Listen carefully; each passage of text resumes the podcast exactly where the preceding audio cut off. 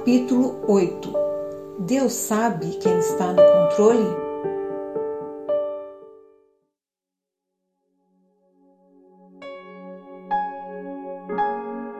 Se nós aprendermos a obedecer a Deus, não teremos problemas em reconhecer a autoridade de Deus em outras pessoas. Nós temos estabelecido a importância da submissão à autoridade direta de Deus Vamos agora discutir a importância da submissão à sua autoridade delegada. Para começarmos, iremos citar a escritura enfatizada no segundo capítulo. Abre aspas. Todo homem esteja sujeito às autoridades superiores, porque não há autoridade que não proceda de Deus, e as autoridades que existem foram por ele instituídas. De modo que aquele que se opõe à autoridade resiste à ordenação de Deus, e os que resistem trarão sobre si mesmos condenação.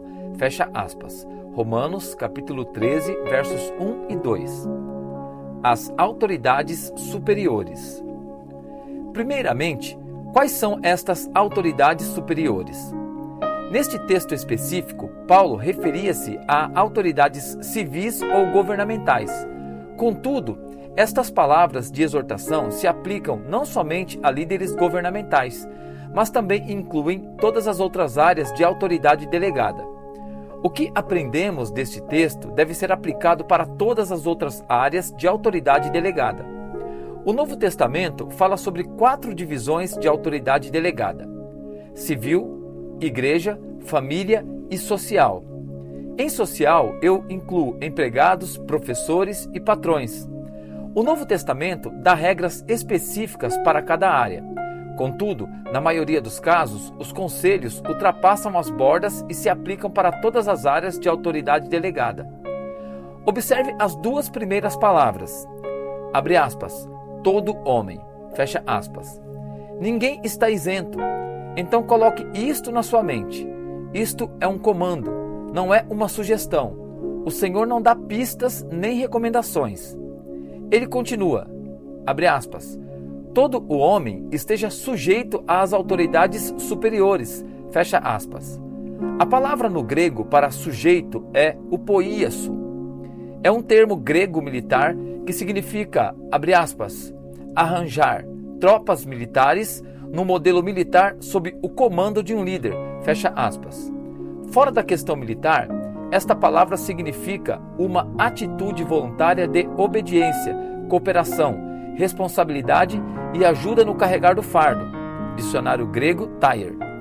Colocado de uma forma simples, esta palavra usada neste verso nos exorta a voluntariamente nos colocarmos numa posição de submissão às autoridades com o intento de obedecê-las. Todo homem deve ser sujeito às autoridades, porque é Deus quem coloca todas elas em nossa vida. A origem de toda autoridade está em Deus, não há exceção. Na verdade, a palavra instituídas neste verso é a palavra grega tasso, que significa designado, ordenado ou estabelecido.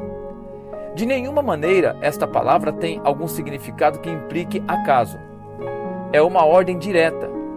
Uma vez que é Deus quem estabelece todas as autoridades, nós nos recusamos a obedecê-lo quando desonramos ou recusamos a nos submeter a elas. Cientes ou não, resistimos à ordenança ou reinado de Deus. Quando nos opomos contra a autoridade delegada por Deus, estamos nos opondo contra o próprio Deus. Quando nós, como cristãos, temos contato com a autoridade, precisamos ver além da personalidade ou posição de honra nós obedecemos a homens em posições de autoridade porque a autoridade de Deus está sobre eles. Quer sejamos atraídos pela pessoa ou não, quer concordemos que ela esteja naquela posição ou não, nós devemos honrá-la.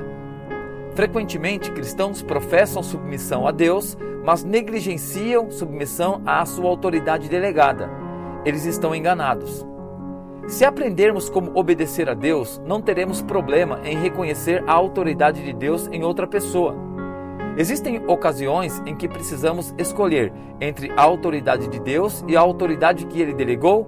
Sim, mas não tão frequentemente quanto a maioria de cristãos acredita. Existe somente uma exceção que discutiremos melhor em outro capítulo. Contudo, o problema aqui é que a maioria dos cristãos pensam que obediência é exceção e que a livre escolha da pessoa é a regra. Se seguirmos este tipo de questionamento, seremos levados a um curso de destruição. As consequências, como já vimos nos capítulos anteriores, são severas. Não somente é colocado sobre nós o julgamento de Deus, mas também damos acesso legal a poderes demoníacos. Se quisermos permanecer obedientes a Deus e abençoados, nós temos somente uma escolha com relação à autoridade delegada: submissão e obediência.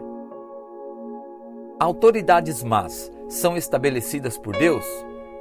Então, fomos instruídos que toda autoridade é instituída por Deus e devemos reagir a elas com respeito e submissão. Geralmente, neste ponto, muitas barreiras são erguidas na mente das pessoas. O argumento comum é, abre aspas, eu conheço líderes que são rudes e só fazem o que é mal. Como você pode me dizer que eles foram instituídos por Deus? Fecha aspas. Para responder isto, olhemos para o cenário dos piores casos, alguém da categoria de Hitler ou Stalin. Esses dois se distinguiram como provavelmente os dois líderes mais malignos do século passado. Todos nós concordamos que alguém desta categoria é simplesmente o mais cruel e mais maligno que alguém pode ser, correto? Falemos sobre Faraó, que governou sobre o Egito. Ele definitivamente está sob a mesma categoria. Sob sua liderança, a nação de Israel foi brutalmente tratada. Ele escravizou e empobreceu as pessoas, abusou mentalmente e fisicamente do povo. E como se isso não fosse suficiente, matou milhares deles a sangue frio. Ele foi rebelde e arrogante, sem nenhum respeito pela vida humana ou ao Senhor. De onde sua autoridade veio? Como o povo de Deus foi para debaixo dele? Foi uma coincidência? De acordo com as Escrituras, Deus disse a Faraó através de Moisés, aspas, para isto te mantive, fecha aspas. Êxodo, capítulo 9, verso 16. Paulo confirmou isso na sua epístola aos Romanos, capítulo 9, verso 17. De ambas referências, sabemos que isso é verdade e não pura interpretação. Um ponto é estabelecido pelo dizer de duas testemunhas. João, capítulo 8, verso 17. Não há dúvida que foi Deus e não o diabo que levantou e estabeleceu Faraó nesta posição de autoridade. Em outras palavras, Deus deu a Faraó autoridade sobre os descendentes de Abraão. Isto simplesmente responde que Abre aspas. Toda autoridade é estabelecida por Deus. Fecha aspas. Vamos discutir agora como eles foram parar sob a autoridade de um líder mau. Deus apareceu a Abraão quando este tinha 75 anos e lhe disse que faria dele uma grande nação se ele fosse obediente. Abraão o foi, e sua obediência agradou tanto a Deus que ele foi chamado de, abre aspas, pai da fé, fecha aspas. Romanos capítulo 4, versos 11 e 12. Em troca da obediência de Abraão, Deus fez uma aliança com ele. Com isso, o Senhor disse, aspas, sabe, com certeza, que a tua posteridade será peregrina em terra alheia, e será reduzida à escravidão, e será maltratada por quatrocentos anos. Fecha aspas. Gênesis capítulo 15, verso 13. Em outra tradução, a palavra afligida é usada no lugar de maltratada. Que coisa difícil de engolir. Como pai de quatro filhos, eu particularmente não ficaria feliz em ouvir este tipo de herança para meus filhos, netos e bisnetos. Eu não chamaria isso de uma profecia de edificação ou conforto. Pense sobre isso. Nós vivemos no primeiro século de um novo milênio. Isto afetaria minhas gerações até o século 2400 eu facilmente seria tentado em pensar: é esta a promessa e bênção por ter obedecido a Deus? O pior é que isso foi dito antes mesmo que Isaac nascesse. Foi por causa do mau comportamento deles? Alguns podem argumentar, aspas, o Senhor disse isso a Abraão porque seus descendentes seriam desobedientes e por causa disso seriam colocados sobre a punição de Faraó por causa do mau comportamento deles, embora este não fosse o plano que Deus tivesse para eles. Fecha aspas. Vamos explorar e descobrir se este questionamento é correto. Para responder, precisamos primeiramente saber como eles vieram parar sob a liderança de Faraó. O filho de Abraão, Isaac, era um homem que temia a Deus e que viveu uma vida de santidade e obediência. Ele e sua esposa, Rebeca, tiveram dois filhos, Esaú, o mais velho, e Jacó, o mais novo. Eles eram homens muito diferentes em vários aspectos. Deus revelou seus pensamentos antes do nascimento deles, dizendo: abre aspas, amei a Jacó, porém me aborreci de Esaú. Fecha aspas. Romanos capítulo 9, verso 13. Apesar de Jacó ter começado afastado, ele acabou tendo um encontro radical com Deus em Peniel. Gênesis capítulo 32. O encontro estabeleceu a aliança da bênção de Deus em sua vida. E seu nome foi mudado de Jacó para Israel, que significa príncipe com Deus. Após isso, vemos uma forte devoção em seu estilo de vida. Ele ensinou seus filhos a se desviarem da idolatria e permanecerem puros perante Deus. Como resultado, o temor de Deus estava sob os incrédulos, à medida que sua família viajava. Gênesis capítulo 35. Israel foi pai de doze filhos. O décimo primeiro, José, era desprezado por seus irmãos mais velhos, porque seu pai o favorecia. Deus deu a José dois sonhos separados que, profeticamente, mostravam que ele seria um grande líder e que seus irmãos o serviriam. Os sonhos irritaram tanto seus irmãos que eles tramaram um plano para se livrarem dele. E assim o fizeram ao vendê-lo para ser escravo no Egito. Mesmo durante tempos de solidão e frustrações extremas, José permaneceu fiel ao Senhor enquanto esteve no Egito. Após 10 anos servindo um dos oficiais de Faraó, ele foi falsamente acusado de seduzir a esposa de seu patrão. Foi lançado numa prisão por mais dois anos, mas permaneceu fiel e leal. Então o Senhor o usou para interpretar os sonhos de dois servos de Faraó, que também haviam sido colocados na prisão. Um foi executado, o outro teve sua posição restaurada, mas por um tempo ele não se lembrou de José, como ele lhe havia pedido. Mesmo assim, José foi fiel. Mais tarde, Faraó ficou perturbado por causa de um sonho, e o servo que havia sido preso com José se lembrou dele. José foi chamado da prisão para que interpretasse o sonho de Faraó. A interpretação desse sonho o advertiu de uma fome severa que aconteceria após sete anos de abundância. Deus deu a José sabedoria para instruir Faraó para que ele estocasse e fizesse reservas durante os sete anos de abundância. Faraó estava tão admirado de tamanha sabedoria que ele imediatamente elevou José ao homem número um do Egito, estando abaixo de Faraó somente. Voltando à sua casa, o pai de José, temente a Deus, não sabia nada que aconteceria. Deus não revelou nada a ele. Esse seria o veículo que transportaria todos os descendentes de Abraão para o Egito. Dois anos de fome e Israel enviou dois de seus filhos ao Egito para comprarem mantimento. Sem isso, eles iriam perecer. O Egito era o único lugar onde podiam ir, pois somente o Egito estava preparado para a fome, equipado com a sabedoria do Senhor. Deus fez esta nação rica como um resultado do que ele havia revelado a José. Ele estava preparando o Egito para que se tornasse a nação mais poderosa e mais influente de todas. Nisto também havia um propósito. Quando os filhos de Israel chegaram ao Egito, eles foram levados até José, mas não o reconheceram. A razão é óbvia. Quem imaginaria um escravo no trono? José, do outro lado, os reconheceu. E quem sabe até os tivesse esperando, mas manteve sua identidade secreta. Ele os abençoou com mantimento de graça, mas armou um esquema para reter um de seus irmãos para que eles voltassem. Quando seu mantimento acabou, eles retornaram com todos os filhos de Israel. Quando todos eles se ajuntaram, ele se revelou. Ao descobrirem quem ele era, seus irmãos ficaram aterrorizados. José estava numa posição em que poderia se vingar da traição de seus irmãos. Mas ao invés disso, ele os confortou. Aspas, Eu sou José, vosso irmão, a quem vendestes para o Egito. Agora, pois, não vos entristeçais, nem vos irriteis contra vós mesmos por me haverdes vendido por aqui.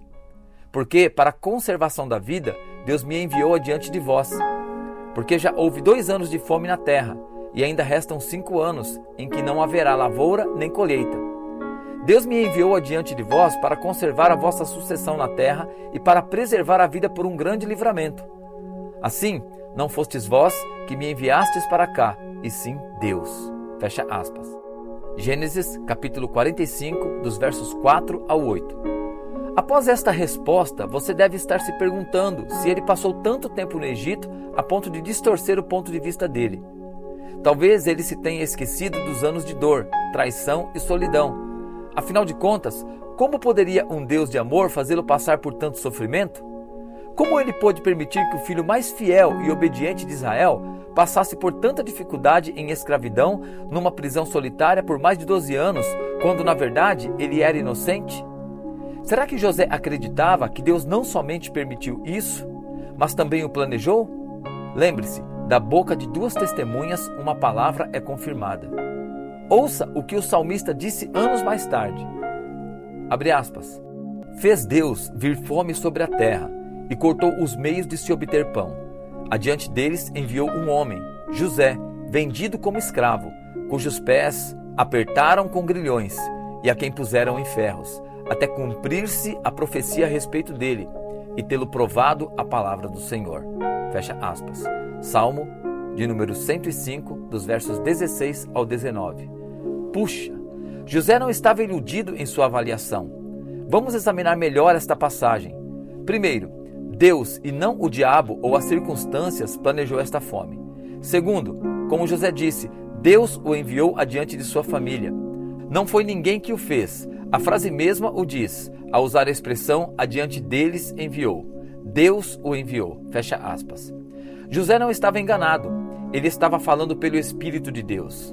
Terceiro, todo esse sofrimento foi um teste ou um processo de purificação para José. E por último, ele foi ferido com grilhões e ferros. Prisões naquela época eram muito, muito piores do que as nossas prisões de hoje. Mas José era um homem de Deus. Será que isto significa que pessoas boas podem sofrer maus tratos das autoridades? e isto não ser incidente nem plano do diabo? Será que estas situações podem ser, na verdade, o plano ou provisão de Deus? Um grande livramento? Continuemos a responder estas questões importantes. Vamos olhar novamente as palavras de José. Lembre-se que ele estava falando sobre divina inspiração. Aspas. Deus me enviou adiante de vós para conservar a vossa sucessão na terra e para preservar a vida por um grande livramento. Assim, não fostes vós que me enviastes para cá, e sim Deus. Fecha aspas. Gênesis capítulo 45, versos 7 e 8. Grande livramento? Espere um pouco. Não foi a desobediência dos descendentes de Abraão que os trouxe sob o reinado de Faraó, mas o plano de Deus. Para completar, Deus sabia de antemão que pouco tempo depois da morte de José, outro faraó se levantaria e trataria o povo de Israel com crueldade. Êxodo, capítulo 1, dos versos 8 ao 14. Deus havia dito a Abraão anos antes que eles seriam afligidos durante 400 anos. Então, como poderia isto ser um grande livramento do Senhor? Como ele pôde considerar isto um livramento, enquanto ele mesmo sofreu tantas dificuldades? Alguns devem questionar, abre aspas, por que Deus não deu a Abraão descendentes com sabedoria para que eles pudessem oferecer, ao invés do Egito, provisões e alimento para os sete anos de fome? Então José poderia ter evitado todo esse sofrimento. A razão é clara. Deus os queria sob o domínio de Faraó. Ele planejou assim. Você pode dizer, abre aspas, mas Faraó era o Hitler daquela época. Ele assassinou milhares deles e afligiu o povo de Deus com grandes sofrimentos. Fecha aspas. Sim, isto é verdade, mas nós precisamos nos lembrar de que a prioridade de Deus não é que tenhamos conforto e diversão aqui neste mundo. A prioridade de Deus é a redenção. Ouça a sabedoria de Deus quando ele falou a Faraó, abre aspas, mas deveras para isso te levantei, a fim de mostrar-te o meu poder e para que seja o meu nome anunciado em toda a terra. Fecha aspas. Êxodo, capítulo 9, verso 16. Antes disso, os únicos que conheciam o Senhor Deus eram Abraão, Isaque, Jacó e seus descendentes. O restante do mundo não conhecia o Senhor de Abraão, Isaque e Jacó. É por isso que quando Moisés chegou para Faraó dizendo que em nome do Senhor deixasse Israel ir, ele respondeu, abre aspas, quem é o Senhor para que lhe ouça eu a voz e deixe ir a Israel? Não conheço o Senhor, nem tampouco deixarei ir a Israel. Fecha aspas. Êxodo capítulo 5, verso 2. Faraó e todo o Egito não conheciam a Deus. Contudo, quando Deus operou seus sinais para libertar o povo, isto mudou. Após algumas pragas, alguns egípcios deram ouvidos à palavra de Deus. Antes que a chuva de pedras viesse, lemos, abre aspas, quem dos oficiais de Faraó temia a palavra do Senhor, fez fugir os seus servos e o seu gado para as casas. Fecha aspas. Êxodo, capítulo 9, verso 20. Pouco tempo depois, eles estavam pedindo a Faraó, abre aspas, deixa ir os homens, para que sirvam ao Senhor, seu Deus, fecha aspas. Êxodo, capítulo 10, verso 7. Até os magos do Egito haviam dito a Faraó, abre aspas, isto é o dedo de Deus, fecha aspas. Êxodo, capítulo 8, verso 19. O crescente conhecimento que eles tinham de Jeová se tornou evidente ao lermos, aspas, Moisés era muito famoso na terra do Egito, aos olhos dos oficiais de Faraó e aos olhos do povo, fecha aspas. Êxodo, capítulo 11, verso 13. Eles profundamente respeitavam o homem de Deus, pois eles sabiam quem era o Senhor. E podemos ler que os descendentes de Abraão receberam tudo o que pediram ao povo do Egito, tais como objetos de prata, ouro, roupa. Êxodo, capítulo 12, versos 35 e 36. Até Faraó acabou dizendo, abre aspas, o Senhor é justo, porém eu e o meu povo somos ímpios. Fecha aspas. Êxodo, capítulo 9, verso 27. Finalmente, todo o Egito sabia quem era o Deus vivo. Toda a terra veio a saber. Não somente o Egito, mas toda a terra soube quem é Jeová, o Deus vivo. Este conhecimento foi o resultado direto do processo que ele fez para criar humildade na nação mais poderosa da terra. Deus deu a esta nação sabedoria através de José, que a posicionou para que fosse a maior nação, somente para que depois fosse derrotada pelos escravos israelitas.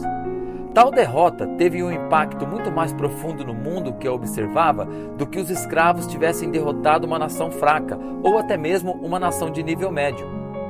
Deus causou tal impressão na terra inteira, que até mesmo anos depois de Israel ter vagado pelo deserto, todas as nações temiam a Deus e tremiam diante de Israel. Os efeitos eram evidentes em uma geração inteira mais tarde. Josué, sucessor de Moisés, enviou dois espias até a nação poderosa de Jericó. Os homens foram recebidos por Raabe, a prostituta, que lhes disse, aspas, Bem sei que o Senhor vos deu esta terra e que o pavor que infundis caiu sobre nós, e que todos os moradores da terra estão desmaiados, porque temos ouvido que o Senhor secou as águas do Mar Vermelho diante de vós quando saieis do Egito. Ouvindo isto, desmaiou-nos o coração, e em ninguém há mais ânimo algum, por causa da vossa presença. Porque o Senhor, o vosso Deus, é Deus acima nos céus e embaixo na terra. Fecha aspas. Josué, capítulo 2, dos versos 9 ao 11. Ela declarou que o Senhor é Deus e que todos os moradores da terra estavam desmaiados. O nome do Senhor era conhecido entre as nações. O conhecimento não era somente por causa da glória dele, mas também por sua redenção.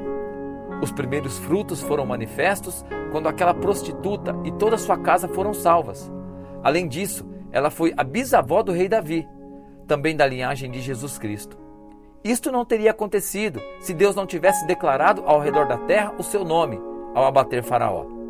Centenas de anos depois do êxodo do Egito, ainda havia evidências do temor de Deus entre as nações. Durante os tempos de Eli, sacerdote e juiz sobre Israel, o nome de Deus foi novamente lembrado pelo que ele fez a Faraó. Israel estava numa guerra contra os filisteus e sofreu uma grande perda no primeiro dia. No dia seguinte, aspas, rompeu todo Israel em grandes brados e a terra estremeceu. Fecha aspas. Primeiro livro de Samuel, capítulo 4, verso 5. Os filisteus ouviram o barulho e questionaram entre si o que era aquilo. Então eles souberam que a arca do Senhor tinha vindo para o acampamento israelita. Considere a resposta deles. Aspas. E se atemorizaram os filisteus e disseram: Os deuses vieram ao arraial. E diziam mais: Ai de nós, que tal coisa jamais sucedeu antes. Ai de nós! Quem nos livrará da mão destes grandiosos deuses, Elohim? São os deuses Elohim que feriram aos egípcios com toda sorte de pragas no deserto. Fecha aspas. Primeiro livro de Samuel, capítulo 4, versos 7 e 8. A palavra hebraica usada para deuses é Elion. Esta palavra é usada quase duas mil vezes no Velho Testamento para identificar o Senhor Deus a quem servimos. É usada 32 vezes somente no primeiro capítulo de Gênesis, identificando nosso Deus e Criador. Portanto, poderia certamente ter sido traduzida Deus, ao invés de deuses. Até mesmo os filisteus tremeram centenas de anos depois, embora eles não o servissem. Eles sabiam muito bem quem era o verdadeiro Deus vivo. A profundeza da sabedoria de Deus. Deus não foi pego de surpresa quando o líder ímpio Faraó reinou. Não há autoridade que não proceda de Deus, e as autoridades que existem foram por eles instituídas. Fecha aspas. Romanos capítulo 13, verso 1. Todo líder, durante todos os anos, que tem tido autoridade legítima, quer ele seja bom ou ruim, foi designado por Deus. Ele foi ordenado por uma razão específica, nunca por coincidência. Agora você deve perguntar, abre aspas, o que de bom pode ter vindo de líderes como Stalin ou Hitler? Para responder, deixe-me citar o que nos diz o apóstolo Paulo. Abre aspas. Logo, tem ele misericórdia de quem quer, e também endurece a quem lhe apraz. Ó profundidade da riqueza, tanto da sabedoria como do conhecimento de Deus! Quão insondáveis são os seus juízos e quão inescrutáveis os seus caminhos! Quem, pois, conheceu a mente do Senhor? Ou quem foi seu conselheiro? Fecha aspas. Romanos, capítulo 9, verso 18. E também Romanos, capítulo 11, versos 33 e 34. Ele pode fazer coisas além da nossa compreensão. Precisamos aceitar o que ele julga ser inapropriado para nos revelar presentemente. Novamente, Paulo descreveu a sabedoria de Deus. Aspas, Quem és tu, ó homem, para discutires com Deus? Porventura pode o objeto perguntar a quem o fez: Por que me fizeste assim? Fecha aspas. Romanos capítulo 9, verso 20. Ouça suas palavras. Quem és tu? Em outras palavras, estaríamos nós numa posição para examiná-lo? Deus nos mostrou sua razão por trás do levantamento de Faraó para nos dar um padrão e também um entendimento, para que possamos confiar em sua sabedoria e bondade. Contudo, ele não nos mostra sempre com todo e qualquer líder. Ele quer que confiemos em sua sabedoria e bondade. Em sua sabedoria, ele nunca permite sofrimento sem um propósito. Ele pode sempre tornar o mesmo para o seu propósito de redenção, mesmo quando nós não somos capazes de ver estes propósitos no momento presente. Contudo, a eternidade os revelará. Em sua bondade, ele nunca permitirá que dano algum nos sobrevenha fora do alcance da eternidade. Você pode questionar, aspas, mas danos, muitos danos, foram causados a pessoas que estiveram nas mãos de líderes corruptos. Isto é verdade num sentido físico. Mas Deus julga o espiritual acima do físico. A morte de Abel parece ter sido em vão, mas por isso seu sangue ainda fala. Hebreus capítulo 11, verso 4. Milhares de cristãos foram mortos por líderes corruptos durante o período da Inquisição e em perseguições que prenderam e que se seguiram. Mas o sangue deles não foi derramado em vão, o sangue deles ainda fala. Nós temos oportunidades quando podemos causar efeito em líderes através de humildade, obediência e oração. Quando o povo de Deus se humilhar, orar e se converter dos seus maus caminhos, Deus ouvirá dos céus e sarará a terra. Um exemplo disso é o de quando Deus designou uma liderança justa ilustrada no livro de Ruth.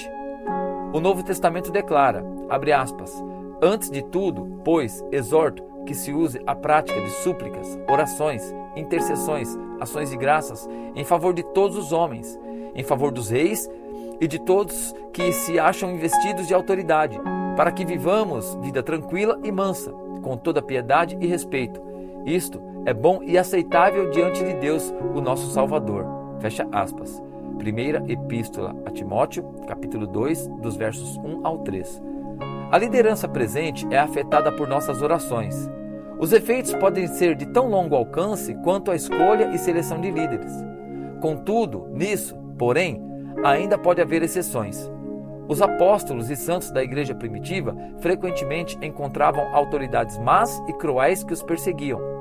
Eles não estavam sofrendo porque não estavam orando, nem porque não estavam vivendo em santidade. Pelo contrário, aqueles líderes tinham seu papel nos propósitos de redenção de Deus. Herodes Agripa I Vamos observar o exemplo de um deles, Herodes Agripa I. O nome Herodes era usado para identificar vários reis da região da Palestina no período anterior ao nascimento de Jesus, durante seu ministério e após sua ressurreição. Herodes Agripa I veio ao poder no ano 37 depois de Cristo, após a ressurreição de Jesus. Ele conseguiu isto através de inteligência e diplomacia. Com sua mente de grande alcance, ele calculou todos os meios que o pudessem levar à sua autopromoção. Uma manobra primordialmente política após o imperador romano Calígula ter sido assassinado foi a ajuda para que Cláudio ganhasse o trono. Cláudio recompensou este movimento político sagaz e confirmou Agripa em sua posição presente, adicionando os territórios de Judéia e Samaria. Ele se tornou o rei de um reino tão grande quanto de seu avô Herodes o Grande. Durante o seu reinado, Herodes Agripa I foi forçado a tomar partido na guerra entre judaísmo e cristianismo. Sem hesitação, ele assumiu o papel de perseguidor cristão.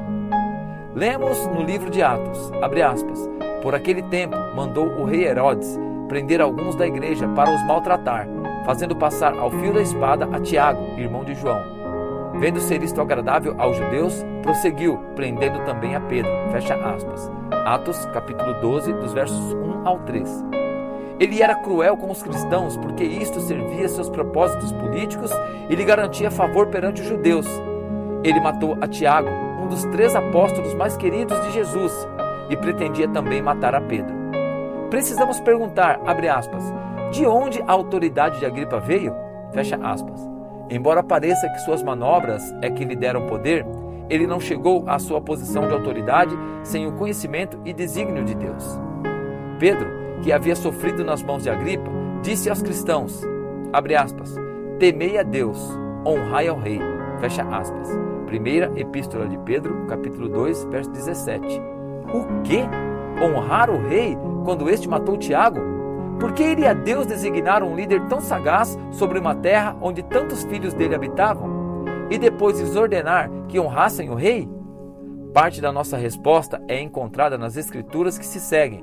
Abre aspas. Pedro, pois, estava guardado no cárcere, mas havia oração incessante a Deus por parte da igreja a favor dele. Fecha aspas. Atos capítulo 12, verso 5. Como resultado, Deus enviou um anjo que livrou Pedro do cárcere, milagrosamente, para a segurança de um encontro de oração em casa. Se os cristãos não tivessem honrado o rei e se rebelado contra o mandamento de Deus relacionado à autoridade delegada, eles não teriam visto a mão milagrosa de Deus operando. Os planos de Agripa para executar Pedro foram frustrados pelas orações e obediência de Agripa. Este evento fortaleceu significativamente os cristãos. Assim como o Faraó, Deus manifestou seu poder por propósitos e redenção. O maior testemunho é encontrado nas próprias Escrituras. Abre aspas. Entretanto, a palavra do Senhor crescia e se multiplicava. Fecha aspas. Atos capítulo 12, verso 24. As constantes orações dos santos e sua obediência em honrar autoridades tiveram um grande impacto nos acontecimentos. Ao continuarmos lendo, vemos que Herodes Agripa I separou um dia no qual ele veio perante o povo, sentou-se no seu trono em toda a sua realeza e deu um discurso público. E o povo clamava: Voz de Deus e não de homem. No mesmo instante, um anjo do Senhor o feriu, por ele não haver dado glória a Deus, e comido de vermes, expirou. Fecha aspas. Atos, capítulo 12, versos 22 e 23. O julgamento veio, mas pela espada do Senhor e não pelo povo de Deus. Logo veremos que Deus é aquele que traz julgamento sobre autoridades. Somos ordenados a orar por aqueles que estão na liderança e honrar e nos submeter às autoridades deles. Se houver necessidade de julgamento, Deus diz que devemos deixar que Ele o faça. O que eu tenho escrito neste capítulo é verdade, mesmo que vá contra o que é ensinado e pensado na igreja. Vamos abrir nosso coração para a sabedoria de Deus. Lembre-se, Ele é por nós e não contra nós.